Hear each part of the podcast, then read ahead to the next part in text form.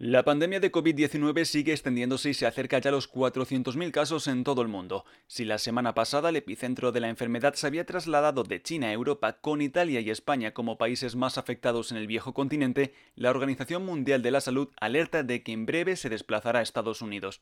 De este modo, la crisis sanitaria se ha convertido en un fenómeno global que ha cambiado de forma imprevista y radical el panorama económico y social. Los gobiernos están tomando medidas orientadas tanto a contener la rápida expansión del virus con el objetivo de reducir el número de infectados y proteger a la población más vulnerable, como a limitar su impacto económico.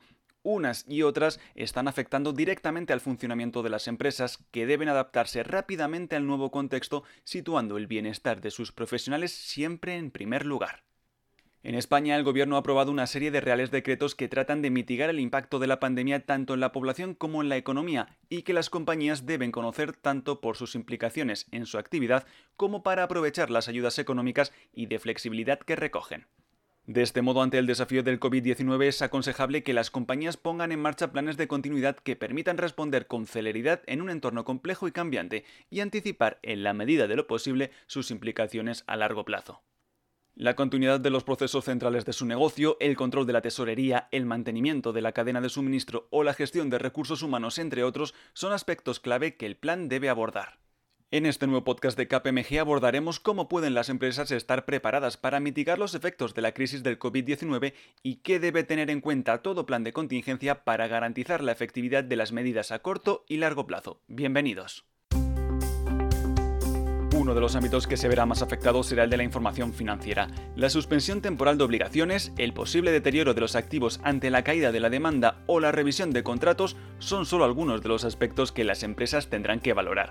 Tanto las decisiones que han tomado internamente como las medidas adoptadas por las administraciones públicas para luchar contra la pandemia tendrán un impacto en los estados financieros que deberán dimensionar y cuantificar. Así lo explica Marisa Pérez, socia del área de Accounting Advisory Services de KPMG en España. Uno de los aspectos que yo sí destacaría del, Real Decreto serían bueno, pues las modificaciones mercantiles que han introducido y que afecta a las empresas y que es todo lo relacionado con la formulación de cuentas. Al final era una de las tareas que estaban la gran, gran, mayoría de las compañías pues abordando, terminando en, estos meses y el Real Decreto lo que hace es bueno, suspender el límite de tiempo de, de tal manera que lo prorroga para que las compañías tengan desde la finalización del periodo de alarma pues tres meses para hacer la formulación, eh, luego para lo que sería la verificación y hasta tres meses después para la, aprobación por, la Junta. Entonces, bueno, yo creo que sí que es un tema eh, relevante porque todas aquellas compañías que ahora mismo no hubieran cumplido con ese requisito, pues otra de las cosas, eh, decir es, bueno, pero entonces formulo ahora, ¿puedo hacerlo? Sí, efectivamente se puede formular o se puede aplazar mm, considerando este periodo adicional que nos han facilitado. Y la segunda pregunta o preocupación que vienen manifestando es, bueno, ¿y entonces qué contenido tengo que incluir sobre este tema en, las cuentas del 2019? Y entonces ahí, bueno, pues aclarar que en principio sería necesaria pues una nota de hechos posteriores, donde, bueno, se describa los impactos que espera la compañía tener pues, en el corto y medio plazo. Sé que es un tema complicado ¿no? de poder evaluar ahora cómo nos va a afectar, pero bueno, sí de alguna manera incluir los primeros eh, impactos que se van eh, apuntando. Pero bueno, esto, como lo calificamos los contables, serían unos hechos posteriores de tipo 2. Es decir, no habría, excepto casos extraordinarios, que ajustar las cifras del, del 2019, sino solo incluir ese desglose y ya será en los estados financieros o la información financiera que se emita en el 2020, ya sea si se hace trimestral, semestral o para final de año, donde sí tendremos que evaluar claramente y ya bueno, pues con más información y cifras qué ajustes en su caso podemos tener que hacer, ¿no? Y cuáles son los impactos eh, bueno, pues más relevantes tanto para este año 2020 o si se van a alargar eh, a años posteriores. Pero bueno, todavía es muy temprano, ¿no? Para conocerlo en muchos de los casos. Pero yo creo que eso son preocupaciones inmediatas que tienen las compañías y que, bueno, pues eso, es saber que se han aplazado, tienen más tiempo para hacerlo, que tienen que incluir determinados desgloses, pero eso no significa en la gran mayoría de los casos que tengan que rectificar, modificar o variar las cifras que, del cierre del, del 19. Otro de los aspectos que las empresas deberán analizar con la mayor celeridad es el estado de su tesorería. Determinar sus necesidades a corto plazo y anticipar futuras dificultades operativas serán claves para el mantenimiento de su actividad durante y después de esta crisis. Y en tiempos de crisis, uno de los sectores hacia los que se dirigen todas las miradas en un momento de incertidumbre es la banca. El Banco Central Europeo ha reaccionado rápidamente y va a permitir a los bancos usar los colchones de capital que han estado creando desde hace más de cuatro años para hacer frente a situaciones críticas como la que estamos atravesando. Además, ha suspendido las pruebas de estrés que había puesto en marcha hace un par de meses. Estas dos medidas otorgan cierta tranquilidad a un sector que, no obstante, también tendrá que tener en cuenta las medidas adoptadas por el Gobierno, entre las que se incluye la moratoria en el pago de determinadas hipotecas. Javier Calvo, socio de auditoría de instrumentos financieros de KPMG en España, lo comenta. El Real Decreto Ley 8-2020 recoge medidas tan sumamente extraordinarias como que los bancos deben aceptar obligatoriamente la moratoria en el pago de determinadas hipotecas de colectivos en dificultades. Estas medidas, como la propia crisis, impactará de forma negativa en, los flujos de efectivo futuros de los bancos. Por esta razón, el Banco Central Europeo y otros supervisores han manifestado que van a ser flexibles en, futuras inspecciones y han relajado los requerimientos de capital y liquidez aplicables a las entidades de crédito. Igualmente, el supervisor de los, de los mercados europeos de valores, la ESMA, este miércoles ha manifestado su posición en cuanto a que las moratorias y este tipo de prácticas no deben impactar automáticamente de forma negativa las provisiones de los bancos. Sin duda, esta, esta, esta actitud de los, de, los, de los supervisores y reguladores permitirá a los bancos superar la crisis de una forma sólida. El principal objetivo de las medidas adoptadas por el Gobierno en materia laboral es proteger al empleado a la vez que garantiza la salud de los trabajadores. Por esa razón, el ámbito laboral se convierte en uno de los más afectados por la nueva legislación. El impulso del teletrabajo o la flexibilización de los expedientes de regulación temporal de empleo son algunas de las medidas aprobadas que las empresas deberán tener en cuenta a la hora de dar respuesta a la actual emergencia, tal y como señala Jordi García Viñas, director en el área laboral de KPMG Abogados. Las principales medidas laborales que incluye el Real Decreto Ley 8-2020 son tres. En primer lugar, las medidas denominadas preferentes o alternativas, como la consideración del teletrabajo o los mecanismos de adaptación o reducción de jornada. En segundo lugar, los cambios introducidos en los expedientes de regulación de empleo por fuerza mayor, en los que se produce una reducción en el procedimiento, se da derecho a todos los trabajadores incluidos en el ERTE al desempleo, con independencia que tuvieran derecho, y especialmente se exonera a la empresa de cotizar. Y en tercer lugar, en los expedientes que no son por fuerza mayor, que son por causas económicas, técnicas, organizativas o de producción, se modifican aspectos del procedimiento, especialmente cambia los representantes de los trabajadores a negociar, donde tienen un papel fundamental los sindicatos mayoritarios y también se da derecho a todos los trabajadores a la prestación de desempleo.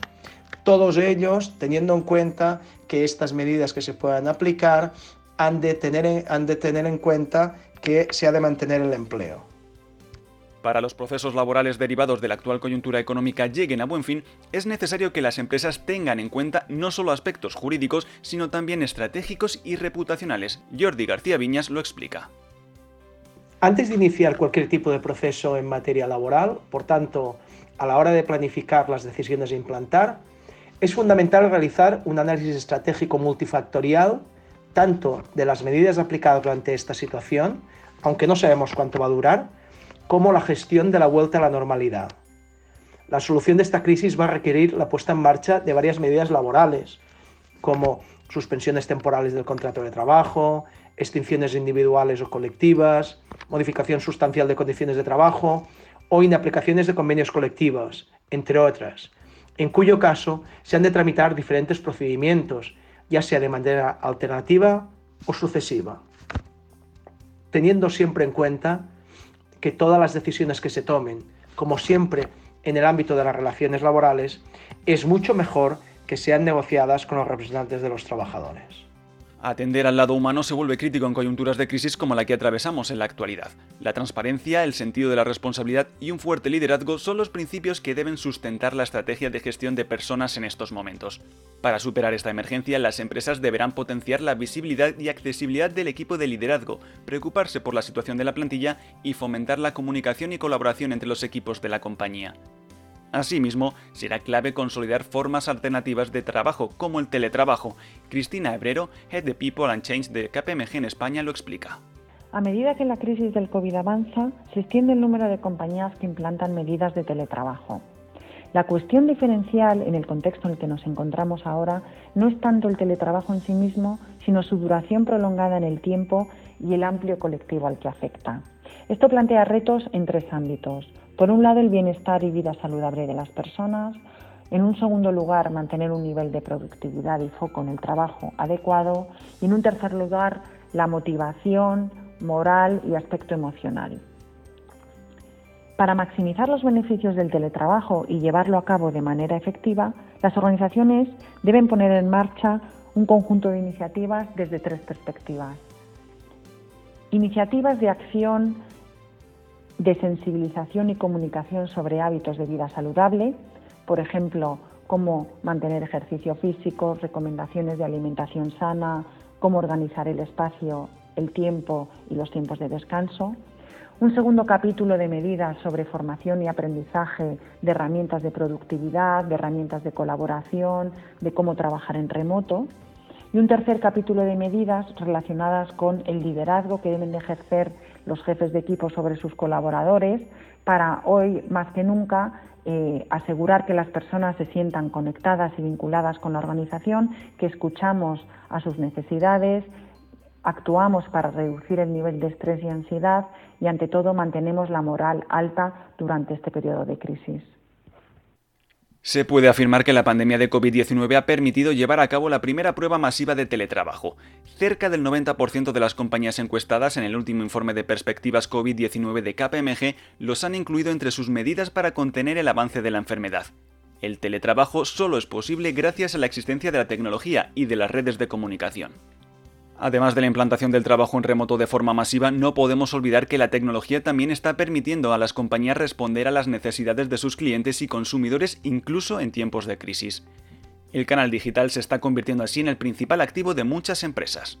Sin embargo, la situación actual ha puesto de manifiesto determinadas vulnerabilidades en los sistemas de producción y del funcionamiento interno de las empresas. Algunas de ellas habían pasado desapercibidas hasta la actual emergencia, y es que varias industrias se han visto perjudicadas por su elevado nivel de dependencia con respecto a un único proveedor. El alto impacto de la enfermedad en países que son considerados proveedores esenciales ha supuesto el retraso, cuando no el paro, de la cadena de producción. Las empresas deberán diversificar su cadena de suministro para evitar este riesgo, como señala Ramón Cañete, socio responsable de Supply Chain Transformation de KPMG en España. La extensión de la pandemia del COVID-19 a prácticamente todos los países del mundo está provocando serios problemas de interrupción de la cadena de suministro en numerosas organizaciones. Bien porque sus proveedores clave se encuentran en países altamente afectados y han dejado de suministrarles, o bien porque parte de sus procesos productivos los tenían deslocalizados en dichos países. Para afrontar esta situación, las compañías deberían crear equipos de respuesta a la crisis, que coordinen las acciones necesarias y mantengan informados a los stakeholders de la compañía.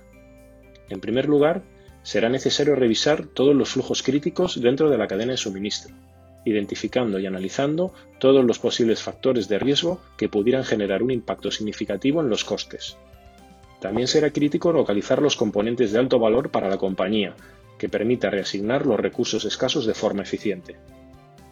En definitiva, la emergencia sanitaria provocada por el COVID-19 ha puesto de manifiesto la necesidad de que las empresas pongan en marcha planes de contingencia que les permitan anticipar los riesgos, disponer de los recursos y desplegar los mecanismos que garanticen el mantenimiento de su actividad esencial ante crisis como la del COVID-19. Para más información sobre este contenido y otros temas relacionados con el impacto del COVID-19 en las compañías, puedes visitar kpmg.es y kpmgtendencias.com. Recuerda también que puedes suscribirte a nuestro canal de podcast para recibir alertas cada vez que publiquemos nuevos contenidos.